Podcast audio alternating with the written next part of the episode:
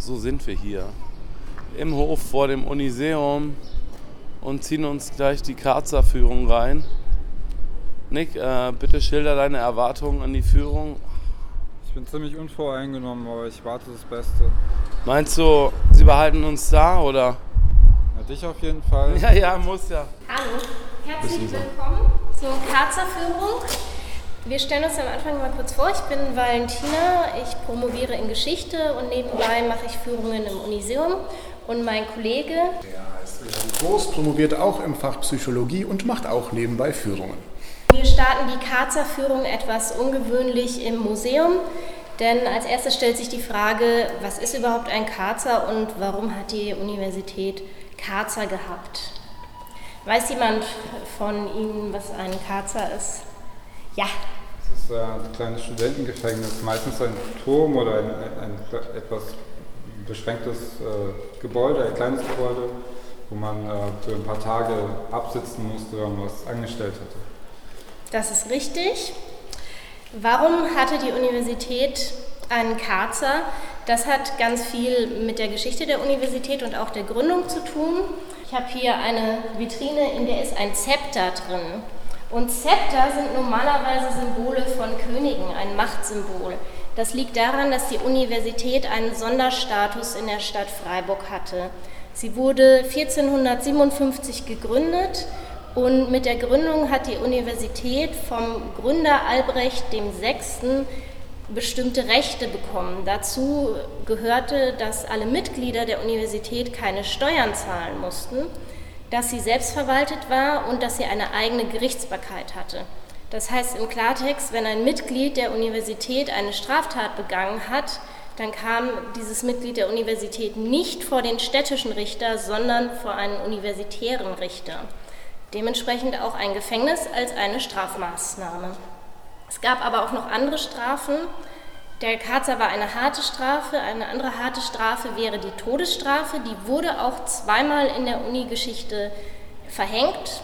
Dafür hatte man aber keinen eigenen Henker, da hat man sich den Henker der Stadt Freiburg ausgeliehen, weil das dann doch zu selten war, um einen eigenen Henker anzustellen.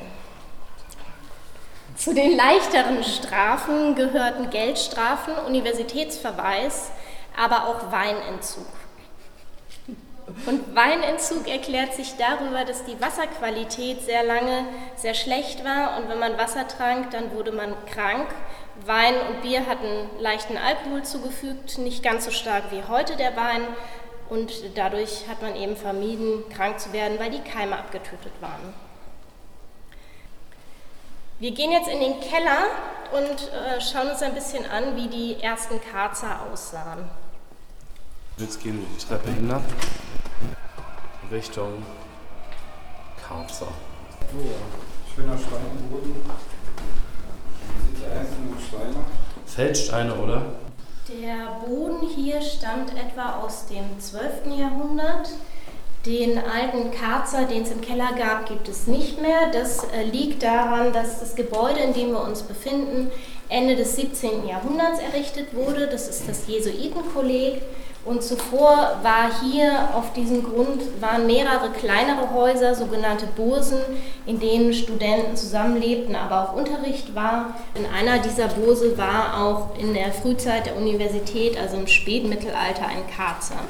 Der Karzer war im Keller, das war ein relativ kaltes, dunkles Loch. Es gab etwas Stroh. Dieses Stroh wurde aber nie gewechselt, deswegen war da jede Menge Ungeziefer, es war auch feucht. Karzerhaft hieß demnach krank werden. Im Laufe des 19. Jahrhunderts wurde der Karzer dann auch immer luxuriöser, es gab langsam Pritschen. Diese Karzer des 19. Jahrhunderts waren ebenfalls hier im Gebäude, aber nicht mehr im Keller, sondern im Dachgeschoss. Leider sind sie heute nicht mehr erhalten. Das liegt am Luftangriff 1944. Da wurde die Freiburger Innenstadt bombardiert und auch die Karzer des 19. Jahrhunderts zerstört. Wir haben aber noch Fotos davon und ein Foto davon sehen wir uns im nächsten Raum genauer an. Hinter mir ist auf der Wand aufgezogen ein großes Foto. Das ist ein Bild von einem Disziplinarkarzer. Die Aufnahme ist von Ende des 19. Jahrhunderts. Man sieht darauf, im Karzer war ein Bett, Es gab einen Kachelofen, auf dem Tisch steht Bier und an den Wänden und Decken sind jede Menge Schmierereien, Schriftzeichen, aber auch verschiedene Symbole von studentischen Verbindungen. Und da sieht man auch schon, dass dieser Karzer als Strafmaßnahme Ende des 19. Jahrhunderts nicht mehr ganz so gut funktionierte. Es entwickelte sich eher im Laufe des 19. Jahrhunderts eine Karzerkultur in dem Sinne, dass es ein Muss war, auch mal im Karzer gewesen zu sein. Und bei manchen studentischen Verbindungen war es sogar die Aufnahmeprüfung. Und studentische Verbindungen, die sind Anfang des 19. Jahrhunderts gegründet worden. Das war eine ganz wichtige Versorgungsinstitution, weil sich ja nicht jeder ein Studium leisten konnte, denn Studium bedeutete, man konnte kein Geld verdienen und sich dadurch dann ja auch nicht sein Essen und seine Unterkunft finanzieren. Und von diesen studentischen Verbindungen haben wir auch hier eine Tabelle von allen Verbindungen, die in Freiburg gegründet wurden. Die erste ist 1811 gegründet worden und diese studentischen Verbindungen waren auch im Vormärz, haben die eine große Rolle gespielt. Die waren politisch national und liberal eingestellt. Das heißt, sie haben sich einerseits für die Gründung von einem gemeinsamen Deutschland eingesetzt, weil es ja noch eine Zeit war, in der es viele kleine Königreiche und Herzogtümer, Städte gab und haben sich aber auch vor allem dafür eingesetzt, dass es Bürgerrechte gab, in Anlehnung an den Code Napoleon und ähm, die Folgen der Französischen Revolution. Eine studentische Verbindung, die funktioniert so, dass ehemalige Studenten für die neuen Studenten die Unterkunft und das äh, studentische Leben ermöglichen, es finanzieren. Man verpflichtet sich während dem Studium lebenslänglich Teil dieser Verbindung zu sein und nach dem Studium muss man dann selbst den neuen Studenten den Unterhalt finanzieren. Dadurch ist es ein System, das zu Konservativismus neigt, weil es eben immer von den Alten zu den Jungen weitergeht. Es gab beispielsweise im Deutschen Kaiserreich, also in der Zeit zwischen 1871 und 1918 auch studentische Verbindungen, die jüdisch waren oder die für Frauen nur waren. Das war sehr bunt gemischt. Heute ist es weniger stark gemischt und heute ähm, gibt es eben das Studierendenwerk als Möglichkeit, dass man nicht mehr sich für ein Leben lang für eine Verbindung verpflichten muss. Und diese studentischen Verbindungen, die sind eben deswegen wichtig, weil sie ganz starker Teil dieser Karzer Kultur waren. Wir gehen jetzt noch kurz in den Innenhof.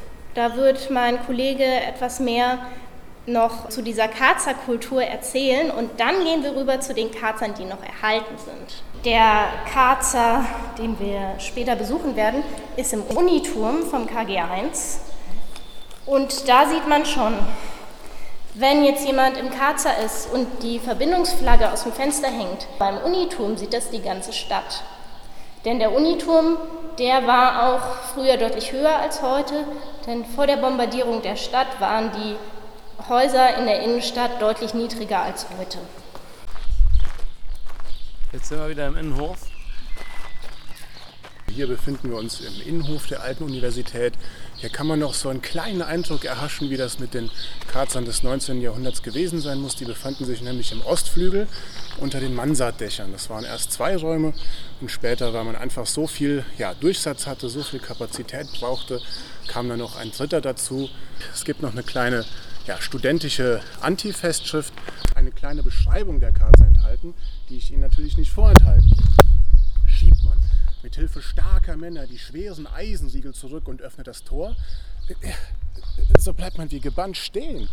Man glaubte, einen finsteren Kerker zu finden, wo nach mittelalterlicher Sitte in den Ecken die Folterwerkzeuge stehen, die Ketten an den Wänden rasseln und der Duft von moderndem Menschengebein das Riechorgan umweht. Nun steht man vor diesem Werkzeug der Gerechtigkeit, überwältigt von dem Glanz und der Farbenpracht der Gemälde und Inschriften, womit dieser einfach doch stilgerecht ausmöblierte Kerker, zwei Holzbetten mit Seegras, ein Tisch und ein Stuhl, in allen seinen Teilen, Türen, Wände, Decken, Tische, Stühle, Betten, Fenster, Öfen in märchenhafter Pracht übermalt ist. Hier muss der Sänger schweigen hier gilt nur das Wort des Mehrweitbesitzers auf der Freiburger Mess. Sowas lässt sich nicht schildern, sowas lässt sich nicht beschreiben. Das muss man gesehen haben,